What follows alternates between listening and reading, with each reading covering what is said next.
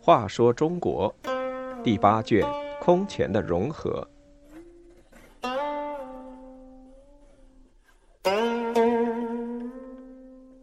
一百一十二，太上皇高湛。武成帝高湛继位后，重用何世开等人，荒淫无度，杀人成性，最后禅位给高纬，自己做太上皇。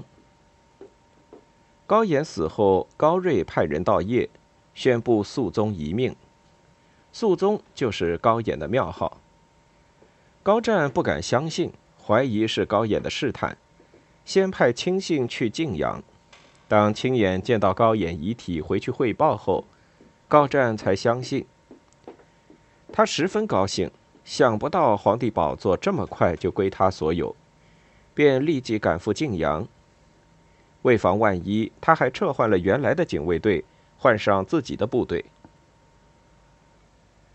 五百六十一年十一月十一日，高湛在晋阳南宫称帝，发布大赦，改年号为大宁。高湛即武成帝。第二年，娄太后去世，高湛更无所忌惮。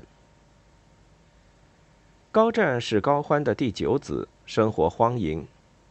他继位之后，北齐又恢复到高阳后期的腐败状态。在高湛还是长广王时，鲜卑人何世开因精通握槊赌博游戏，又会弹琵琶，很受宠爱，被任命为开府行参军。高湛继帝位后，何世开多次升官，最后被任为尚书右仆射。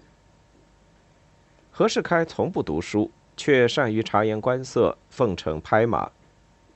他早先吹捧高湛说：“殿下不是天人，乃是天地。”高湛也投桃报李说：“卿不是世人，乃是神。”后来两人更是日夜混在一起，嬉笑轻侠，全不讲君臣之礼。何世开对高湛说：“自古帝王都化灰烬。”尧舜和桀纣并无区别，陛下应趁年少力壮，尽情享乐，此谓之一日快活胜过千年。国家事尽可交大臣去办，何必自己辛苦呢？这话正说到高湛心里，他竟称赞何世开有商朝伊尹、汉朝霍光之才。何世开权势显赫。富商大贾和一些不知廉耻的官吏纷纷投靠其门下，他家门前车水马龙，送礼人络绎不绝。有人为了巴结他，甘愿做他的义子。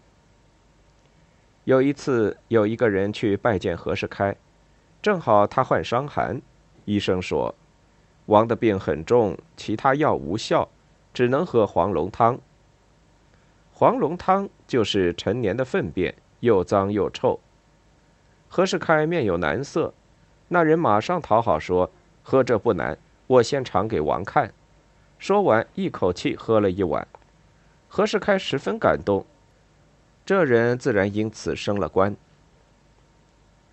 高湛荒淫无度，宫中嫔妃还不能满足他的兽欲，又去逼奸他的嫂嫂高阳的皇后李祖娥。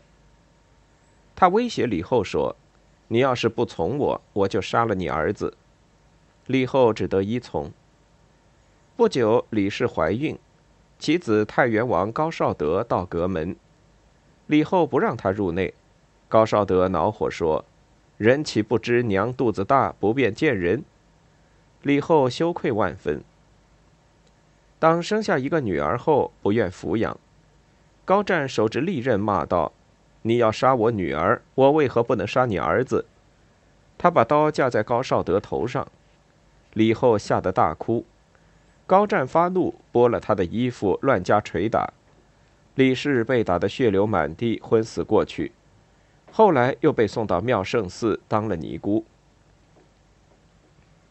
高湛不但是个淫棍，还杀人成性。他对高绍德说。你父过去打我时，你为何袖手旁观？于是竟用刀环将他打死，埋在宫廷院内。高孝瑜是高成长子，也是高湛的亲侄。因见何世开与胡后握硕，说了句“皇后是天下之母，岂可与臣下接受？”何世开告发了高湛，大怒，逼他连饮三十七杯酒。高孝瑜体胖，燥热难耐，跳水而死。高野临终之际，曾要求高湛不要杀儿子高百年。可是高湛为了巩固自己的皇位，五百六十四年六月，还是把高百年打得遍体是血，然后斩首。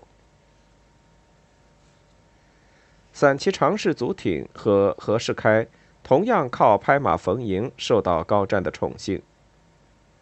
祖挺对何世开说：“现在你我备受宠幸，一旦皇上宴驾，终将如何？”何世开问：“你有何妙计？”祖挺说：“文襄、文宣、孝昭诸帝之子均不得继位，你我当说服皇上早让太子登位，定下君臣之分。如成，将来皇后、太子皆会感得于你我，此乃万全之计。”他所说的文襄、文宣、孝昭，就是指高澄、高阳、高演。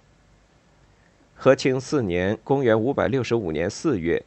天上出现扫帚星，在何世开和祖挺的乘机劝说下，高湛乐得有更多时间纵情淫乐，就同意禅位给十岁的皇太子高纬，自己成了太上皇。高湛当了太上皇之后，更加纵情酒色，不到三年就得了重病。临死前拉着何世开的手只说了一句不要负我就死了。时年三十二岁。